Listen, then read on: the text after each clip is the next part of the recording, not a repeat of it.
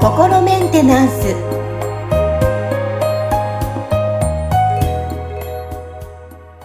はい皆さんこんにちは。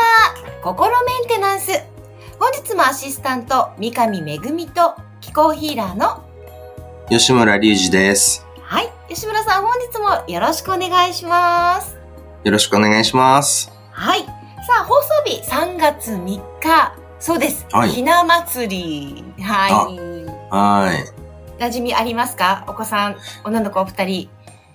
ああ、実はその僕のあの家ではあんまりその行事事とかほとんどやってないんで、その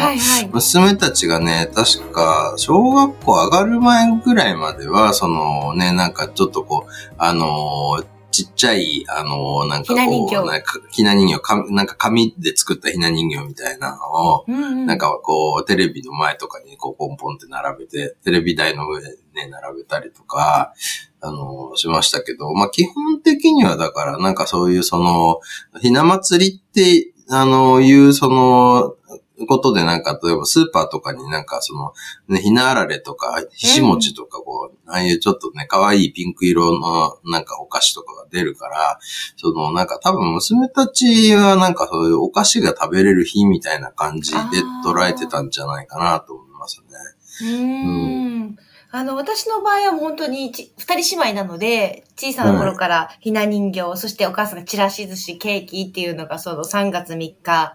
うん、女の子の祭りっていうことで、いろいろ、あの、華やかな日っていうイメージがあるんですけども、はい、はい。はい。あの、最近はやっぱりこう、女子とか男子っていうお話っていうのは、ちょっとタブーになってきてる時代だと思うんですが、ああ、そうですよね。なんかその、この、ジェンダーがね、なんかその、別に単純になんか男性女性だけじゃなくて、こう、その、中間とかいろいろとそのね、もう本当にいろんな、その、カラーやグラデーションが存在してるっていうのが、こう、だんだんね、なんかこう、皆さんの共通の認識になりつつあるのかなっていう感じはありますよね。そうですよね。なので、ちょっと今日は、まあ、3月3日、うん、えー、ひな祭り、女の子のお祭りっていうことなんですけども、ちょっといろんなね、うん、あの、性別関係なくっていうことで、ジェンダーのお話をちょっといろいろ聞かせていただきたいなと思っているんですが、うんうんうん、ここ近年やっぱり私の周りにもいろいろな愛の形があるなーっていうふうに私も見る機会が多いんですけども、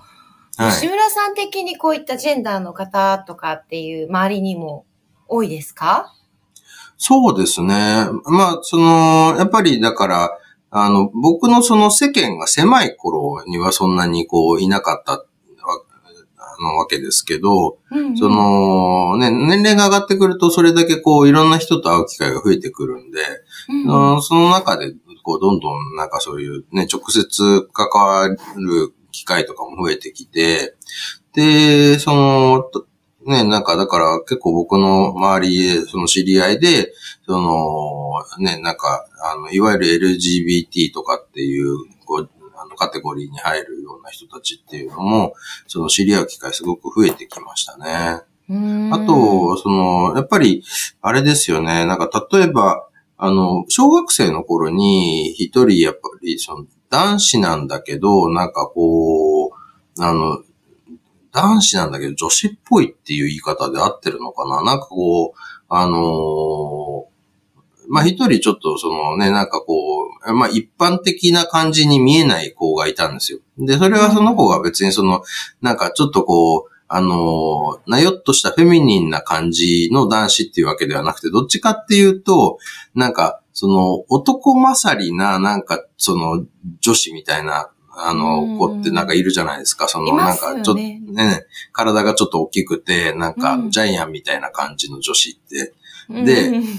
あのなんかそういう感じのに見える男子なんですよ。だからすごいなんか不思議な感じで、だから男子っぽく見える女子みたいに見える男子なんですよ。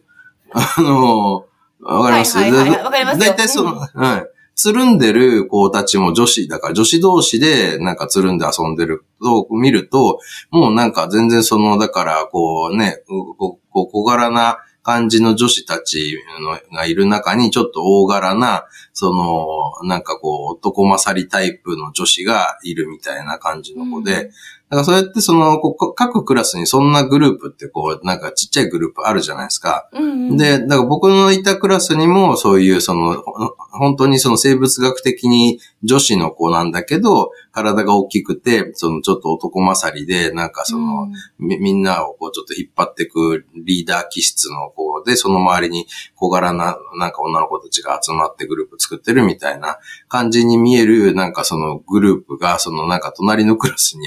いるんだけど、その、その中心になってる子っていうのは実はその生物学的には男子であるっていうね。で、だから結構その、なんか僕らとしてはなんかすごいそれがちょっとこう不思議な感じっていうか、まあ、今思うとすごくそのなんかひどいことなんだけど、ちょっとなんか面白いよね、みたいな、なんかちょっと笑っちゃうっていうような感じで捉えてたんで、その、なんかその、ね、まあ彼というか彼女というかわからないけど、その、あの、ね、隣のクラスの子のことを、なんか、その、こう、あの、不良少女って呼んで、揶揄するみたいなことをしてたんですよね。で、その頃はだから本当にその、そういう人たちがいるって知らない世界で暮らしてたんですよ。その、要はね、なんか僕が小学生の頃って言ったら、1980年年代の初頭とかなわけですよね。小学校高学年に入ったぐらいの頃とかって。で、あのー、だから、なんか、こう、テレビをつけても、今みたいに、その、なんか、お姉枠の人とか、なんかそういう、その、ね、なんかそういう、セクシャルマイノリティ枠の人たちとかも、こう、いないから、もうなんか、ただ異質な、なんかちょっと変わった子がいるっていう感じだったんですよ。ただまあ別にその、なんかこうちょっとふざけてからかったりとかするけど、向こうはなんかそれこそ、ね、男勝りだから、なんかね、あの、うるさいよねとかっていう感じで、で、でなんかギャハハハみたいな感じで、あの、なってたから、別にその陰湿な、なんかいじめみたいな感じにはなってなかったんですけど、ただそれってその、なんか僕がいたグループとその、な、その子のグループとの間のことなんで、またその別のとこでなんかもっと陰湿なことあったかもしれないけど、そこは僕にはわからないわけですよ。うんだけど、なんかその、だいぶ経ってそのなんかね、大人になって、もうなんか、多分30代とかになってからなんだと思うんだけど、あの、SNS のミクシーって前がね、あったじゃないですか。はいはい、流行ってましたね。はい。はいはい。ミクシーをやり始めたら、なんかその子がなんか僕の子アカウント見つけてなんか連絡をくれたんですよ。うんうん、で、その、なもうなんかそのね、プロフィールの写真とか見るともう完全に女の人になってて、うんうん、で、何々だけど覚えてるみたいな感じで、その、こう、メッセージもらって、あ、あ、はいはいはいはいって、あの、何々くんね？みたいな、なんか、あの、ね、あ、ああ、やっぱり君そういう感じだったの？みたいな。感じで、で、あの、で、話聞くと、まあなんかそのね、あの、まあ、えっ、ー、と、今は、どうなんだろうな、なんかそういう性転換の手術をしてるかどうかまではわからないんだけど、まあ一応その性自認としてはその女性として暮らしてて、うん、で、男性のパートナーと一緒に暮らしてるみたいな話で、で、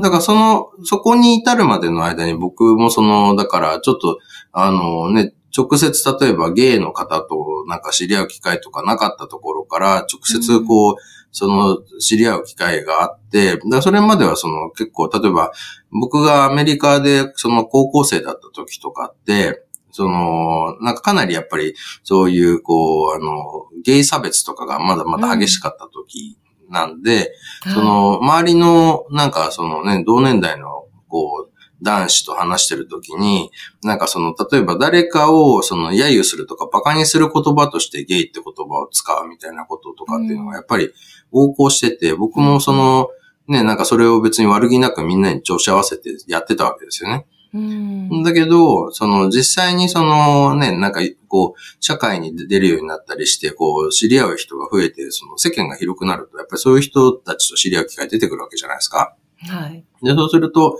そのね、なんか、あのー、まあ、知り合って仲良くなっ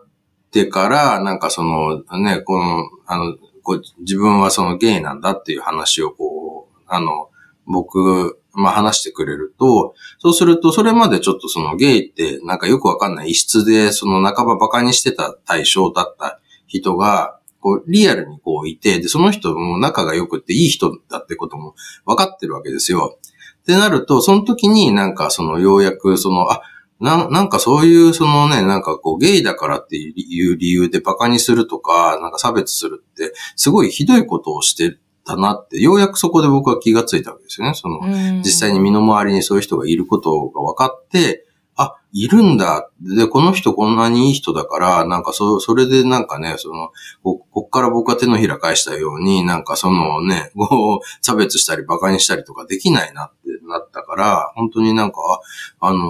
ー、ね、個性として受け入れないと、これはまずいなって、なんかその時に、あの、思ってそこからかなりその自分のそのなんかこう捉え方っていうか向き合い方がすごい変わったんですよね。だから、そう、そういう経験を経て、それでなんかね、あの、なん、ど、どんぐらいぶりなんだろう、20年ぶりぐらいで、だからその、小学校の時のね、隣のクラスのことを、まあ、SNS 上ですけど再会して、うん、なんかすごい、こう、感慨深いというか、ああ、なんかね、うん、あの、本当に、だから、あの、自分らしくね、生きられるようになってよかったねって、その時はすごく思ったんですよね。うん、だから、は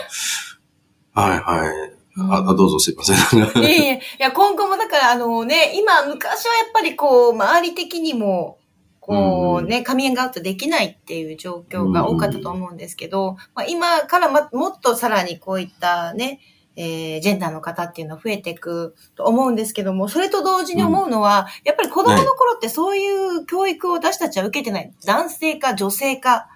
そうですよね。ね。ってなると、やっぱりそういうことが起きる、ますよね。え、お前はどっちなの？みたいな。そうなんですよね。だからそこって、まあ多分だからその、こうね、日本にその、えっ、ー、と、ひな祭りがあったりとか、うん、その、えっ、ー、と、何、5月5日の単語の節句とかあるっていうのは、うん、あれって多分、その、なんか子供の頃に、その、なんかこう、そういう、あの、ね、男か女っていうジェンダーのどっちかしかありませんよっていうことを、まあ言ってみたら、植え付けるためにやってきたことなんだろうなって思うんですよね。あの、だからそういう意味では、まあ別にそのなんかね、あの、そういう、あの、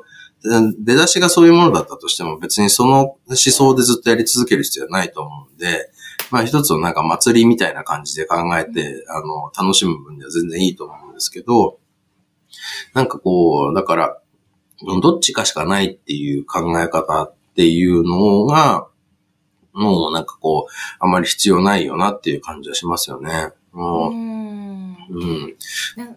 ですね。で、やっぱりなんか同性愛の方でも本当に多分皆さん一番いろんな経験して苦しい思いもして、でも結果こう、カミングアウトして、で、相手のパートナーを見つけてって幸せそうに、あの、過ごしてる方もいらっしゃるじゃないですか。そうですね。うん、最後にちょっと聞きたいのは、やっぱりその、ジェンダーで悩んでる方って本当多いと思うんですよ。私の周りもいっぱいいるんですけど、はいはい、そんな方にもし吉村さんの考えの中で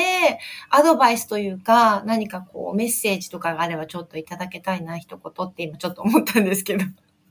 ああ、そうですね。まあちょっとね、だから世の中が、その、もっとそのオープンになっていく必要があるよねっていうのは思うんですけど、うん、その、ただまあ世の中って結局その、僕ら一人一人の集合体なんでね、その、まず最初にできることは、その、なんか自分自身が、その、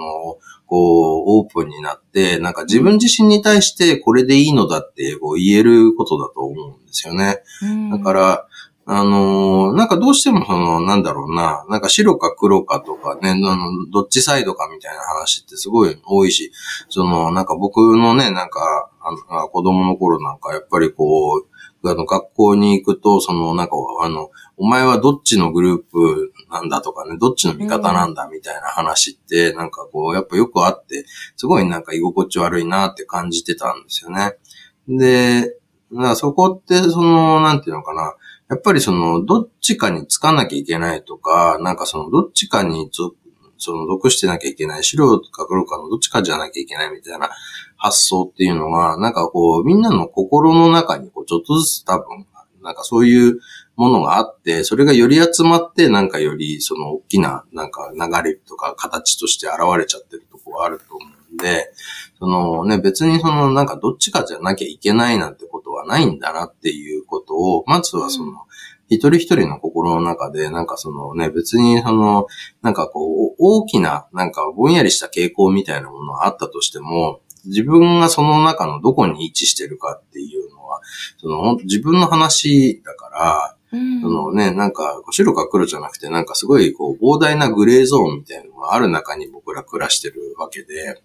だから、その、なんていうのかな。もちろんそのね、なんか社会が変わっていけば別にそのカミングアウトなんていう言葉自体がそのうちなくなっちゃうようなね、うん、時代とかも来るんじゃないかと思うんですけど、そのなんかそこに向かってるんだっていう意識で、そのまずは自分自身がなんかこれでいいのだってなんか思って生きていけるようにしていくっていうことが先決じゃないかなって。だからその、例えばね、その、ちょっと昔のね、なんか、その、100年前とかだったら、おそらくその、なんか、例えば同性愛っていうだけで、その、なんか、ね、犯罪扱いされて投獄されたりとかね。うん、あとは、まあ別にその、今の時代でも多分、その、日本の外のどっか別の国とか行ったら、まだそういう国もあると思うんですよね。うん、だから、だからそういうところにいる人たちって本当苦しいと思うんですけど、でもなんか幸いなことに今ね、僕らはこうね、あの、ある程度その、ななんていうのかな、要はそういう、その、ジェンダーって男と女だけじゃないよねっていうことが、うん、だいぶその、なんかこう、OK になってきてる、あの、世界と時代にこうね、あの、いるわけじゃないですか。まだ過渡期なとこもあるとは思うんですけど、うん、でもなんかこうね、そ、そこって多分、その、世の中だんだんそちらの方に向かって進んでるから、あの、もうその、それに自分が乗っかってもなんか自分自身が、そのね、これでいいんだってね、自分は自分でこれでいいんだっていう気持ちで生きていくっていうことを、していくと多分なんかそれがこうだんだん広がっていくんじゃないですかね。はい、ありがとうございます。まあ、今日はですね、えー、ひな祭りに配信ということで、ちょっとかけてですね、あの、ジェンダーに関するお話もいろいろなアドバイスもいただけたと思います。えー、ね、一般の私たちもそうですけど、周りにいるこういった方にもね、ちょっと広めていただきたいなっていう話題でもあったかと思います。はい。そうですね。はい。吉村さん、本日も素敵な話題をありがとうございました。ありがとうございました。